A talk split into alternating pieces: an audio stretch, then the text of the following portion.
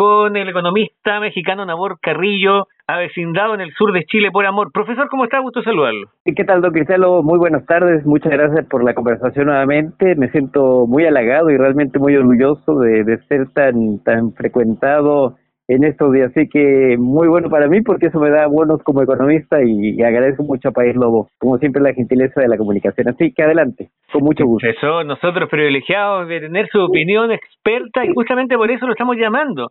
Titular de un diario de economía, más de un diario de economía, porque hay una carta abierta de Steve Forbes para el presidente Milei, el presidente de Argentina. Le dice que inmediatamente dolarice la economía, que no le dé más vuelta, porque recordemos que Milei anunció que iba a dolarizar su economía. Ahora, profesor, ¿en qué bando está usted? ¿Le gusta la dolarización o, cree que nos pasamos a algún pueblo? Cuénteme, por favor, ¿cuál es su visión? Eh, muy amable, gracias. Eh, muchas Bueno, en, en, el tiempo que obviamente conocí la noticia, que gentilmente nos comunicamos ya hace algunas horas, yo me puse a estudiar como buen, eh, como buen economista, buen profesor, me puse a estudiar rápidamente el tema y encontré, bueno, muchos documentos. Sé que sin duda lo voy a compartir en un ratito más para que País luego pueda también compartirlo con su público. Encontré varios donde dan cuenta de economías que están absolutamente dolarizadas, es decir, su moneda es el dólar de los Estados Unidos. En el caso de nuestro querido continente está la experiencia de Panamá, 1904, que sacó el Balboa, que era la moneda de ese entonces, y, desde esa época, desde ese año 1904, está operando el dólar de los Estados Unidos. Eh, el Salvador es la otra experiencia igualmente en nuestro continente. Y hay experiencias que son parciales, don Cristiano, voy a decir, que no está totalmente dolarizada la economía y entre estos casos obviamente está Argentina. Y obviamente viene el recuerdo del año eh, 1990 y un poquito antes, porque claro, Argentina tuvo una catástrofe financiera la hizo estar con inflaciones muy cercanas a lo que vemos hoy día y por eso estos fantasmas, ¿verdad?, de volver a dolarizar la economía porque en ese entonces la inflación estaba por arriba de un 200% y más, incluso llegó a tener un 3.000% de inflación en Argentina. Y hoy día que se aproxima entre un 100, 120%, el vaticino es que llegue a un 150% eh, al final de este año 2024. Bueno, por eso es que este caballero, Steve Forbes, le envió esta carta abierta al presidente Meley, porque justamente el presidente Meley, que el año pasado él era eh, diputado de, lo que era la, Cámara allá en la Argentina, justamente propulsaba aquello y el Cato Institute, que es eh, obviamente pro-libertario, que es de la, de la línea del, del presidente Milei, justamente advertía esto, dolarizar la economía argentina pronto. Ese fue un titular que acuñaron en un blog que tiene el Instituto Cato y que con mucho gusto puedo compartir. Entonces, antes de decir si estoy favorable o en contra de una dolarización, lo cierto es que en este querido eh, continente hay experiencias totales y parciales, como es Argentina. Y particularmente Argentina viene por estos fantasmas de lo que fue el año 1990 del siglo pasado, don Cristian Lobo, y que nuevamente vuelven a salir por esta alta inflación. Entonces, de ahí podemos seguir eh, lucubrando y obviamente incursionando acerca de los pros y contras que tiene una dolarización parcial o total como una nación para Argentina, don Cristian Lobo. Sí, bueno, mi ley en su campaña, eh, dentro de los puntos a favor, mencionaba a Ecuador. Y justamente en ese momento, me acuerdo cuando estaba en campaña, fui también a buscar eh, algo de información y había también opiniones encontradas con respecto a si había sido bueno o no la dolarización de Ecuador, si había resultado o no. Entonces, había también visiones contrapuestas. E, es la duda si Argentina, parte de su solución, porque es mucho más complejo que dolarizar, eh, parte de la solución está por, por ahí. Lo que ya sabemos es que la carta y las expectativas son altas, porque es el primer presidente libertario de la historia del mundo moderno, si si es que hubo en alguno en, en otra época, yo por lo menos no lo recuerdo. Entonces, también está es una especie de experimento. Totalmente, totalmente cierto. Y bueno, eh, tomando el guante, ¿verdad?, de la experiencia ecuatoriana, es cierto, eh, en el año eh, 2000 justamente nosotros hicimos un viaje, hicimos escala en Ecuador, íbamos rumbo a México, y nos tocó este cambio desde el sucre al dólar de los Estados Unidos. Y claro, la inflación en Ecuador estaba totalmente galopante, era era realmente absurdo lo que tenía Ecuador en ese entonces. Y efectivamente, la dolarización, que fue una dolarización parcial, porque seguía existiendo el sucre y el dólar de los Estados Unidos, permitió que el riesgo país de Ecuador disminuyera, bajara considerablemente, pero después hubo una suerte de repunte catastrófico, don Cristian Lobo. Entonces, claro, cuando no hay una dolarización parcial como fue Ecuador, que va acompañada con medidas de procrecimiento, generación de valor, generación de emprendimiento, generación obviamente de, empleo, eh, trae obviamente al suelo cualquier tipo de política de dolarización como sucedió eh, en Ecuador. Entonces, por tanto, ahí el resultado fue catastrófico para Ecuador. En el caso argentino, eh, existía este famoso consejo, consejo monetario, que en ese entonces yo recuerdo con, bueno, con, con gran afecto y también con gran admiración a Domingo Cavallo, que fue el ministro de Hacienda de ese entonces de, de Argentina. Y claro, este, esta suerte de consejo monetario lo que hizo fue dolarizar, eh, pero también de forma parcial y siguiendo el acontecer de la economía, dándole calibraciones poco a poco. No, no fue tan dramático como lo hizo Ecuador, sino ir calibrando y como de alguna manera ir ajustando su economía, porque es obvio, tener que irse ajustando la economía. También recordemos que Argentina es un país federado, por tanto, cada uno de los estados tiene que irse adecuando a las nuevas circunstancias. Y claro, en su momento fue muy benéfico, pero al final del día también resultó ser una, una política fallida. Entonces, tomando eso en consideración, vuelven nuevamente esos fantasmas de la dolarización parcial o total, no se habla de total, ¿verdad? Sino parcial para Argentina. Entonces vuelven estos fantasmas, don Cristian Luego Entonces yo veo con preocupación, ¿eh? porque ciertamente Argentina es una nación que está actualmente muy débil, eh, sus reservas internacionales también están eh, muy, muy a mal traer. Entonces, muchos dicen que, bueno, incluso este caballero Forbes lo, lo dice, que Argentina tiene el dinero suficiente en sus reservas internacionales para comprar dólares y obviamente dolarizar parcialmente la economía. Yo creo que sería precipitado, ¿eh? precipitado porque de alguna manera pone en marcha forzada a una economía que viene muy lenta, muy alicaída, con muchos problemas, y generarle una presión adicional como esto, creo que sería colocarle más una suerte de, de, de, de peso profundo quería más que una suerte de explotación para Argentina. Eso es lo que considero así, eh, viendo la evidencia que entrega los números y obviamente la literatura, don Cristiano.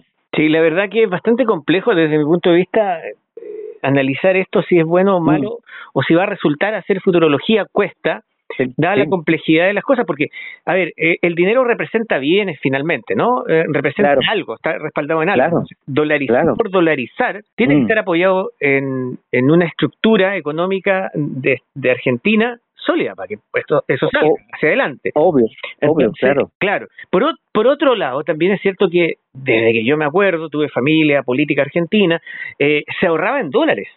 Ojo, y esto no lo metieron los argentinos, las grandes fortunas a nivel del mundial ahorran o en dólares o en oro. exactamente, exactamente. Bueno, por eso es que el, este caballero Steve Forbes dice esto, porque claro, dice que mucha gente tiene guardado en bóvedas, eh, bajo el colchón incluso, muchos dólares de los Estados Unidos y eso a él le da la impresión que es una razón suficiente para dolarizar la economía de, Argentina. Eh, y claro, esto trae como consecuencia que si se dolariza, bueno, hay más confianza, eh, de alguna manera eh, la economía argentina toma ciertos ribetes, no está tan vulnerable al comercio internacional, da liquidez, eh, permite inversiones extranjeras y así una serie de beneficios. Pero por la otra, eh, también considerando que, que, ese dinero efectivamente esté en Argentina, porque recordemos, don Cristian Lobo, que hubo muchos, eh, muchos rumores, incluso hubo gente que sacó su dinero de Argentina, entonces podría ser un argumento sólido, por decirlo de esta manera, para volver a repatriar capitales argentinos que hoy día están fugados. ¿eh?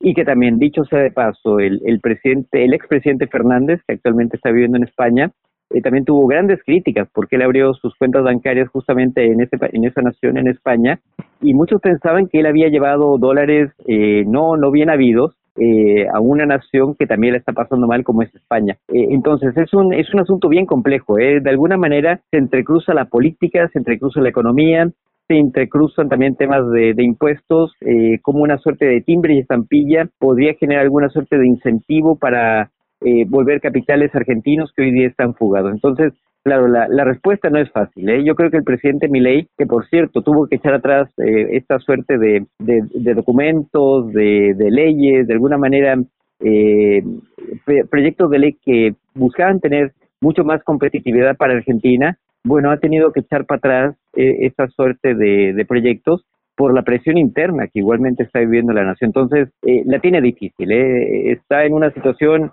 eh, muy complicada, diría yo, don Cristian Lobo.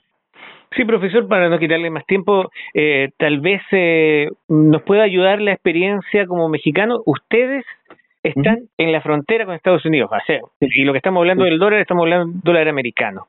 ¿Cómo manejan ustedes eso? Porque para ustedes es como normal el tener prácticamente dos monedas, ¿o no? ¿O me equivoco?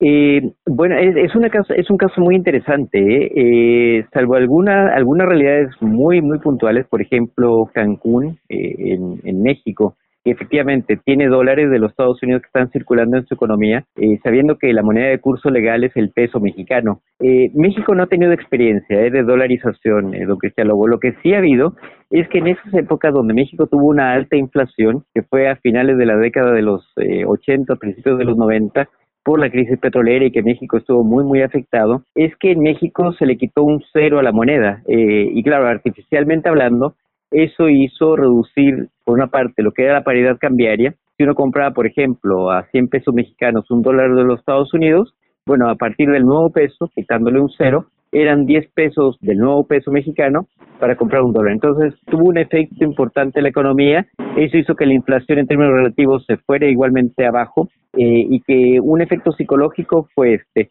Más no ha habido eh, experiencia que yo conozca reciente desde el punto de vista de dolarización. Y claro, uno puede considerar la frontera de México con Estados Unidos, por ejemplo, California, lo que es eh, Tijuana con San Diego, o bien algunas otras eh, latitudes, por ejemplo, Nuevo Laredo, Tamaulipas, con lo que es El Paso en Texas, donde efectivamente hay intercambios de pesos por dólares, donde mucha gente va a Estados Unidos, compra, haciendo los tipos de cambio correspondientes, y hay, hay ventajas para la gente que vive en la frontera, hay ventajas que no son de alguna manera eh, eh, apropiadas para personas que no viven en estas realidades. Entonces, el caso mexicano yo creo que dista mucho eh, de lo que es la, experiencia argentina, incluso Chile. Eh. Chile tampoco tiene evidencia de dolarización. Chile ha tenido una experiencia realmente muy favorable desde el punto de vista económico. Incluso la evidencia la entrega el Banco Central de Chile, eh, que da cuenta de qué es lo que ha pasado en otras naciones, Ecuador, El Salvador, Argentina, Bolivia, Uruguay, más no de Chile. Entonces eso habla bien del país, donde se lo va volviendo a la realidad chilena y dejando lejos lo que es la realidad mexicana, donde no, no ha habido hasta este momento este tipo de, prácticas o experiencias. Es una interesante conversación y ojalá cuando retomemos las clases normales para tanto estudiantes universitarios como la gente de los liceos, eh, pudiese mm. haber este tipo de conversaciones para entender justamente este tema de la dolarización, los efectos que puede tener, las realidades que hay en distintos puntos, especialmente con la moneda, y entender cómo funciona la economía, eh, que no es milagrosa, pero es que es necesario entender de todas maneras para entender el mundo moderno interconectado. Profesor, como claro que sí.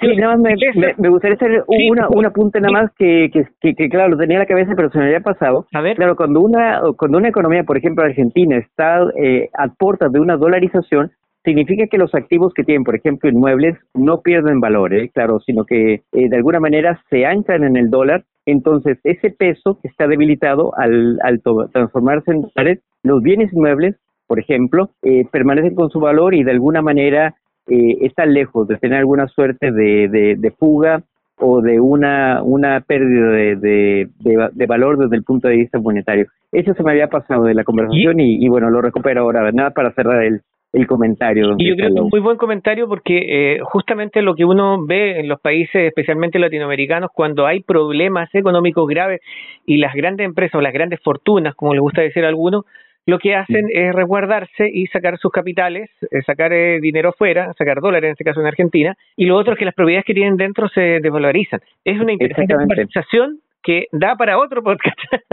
sí, da para, para muchos, muchos, muchos podcasts. Claro que sí, don Lobo. Así que yo agradezco mucho, bueno, el que el que recurran a mí. Me siento realmente muy halagado. ¿eh? Y mis bonos como economista de alguna manera se ven favorecidos. La economía de los podcasts. Gracias, profesor Cuise. Un abrazo a la distancia. Igualmente, gracias. Hasta luego.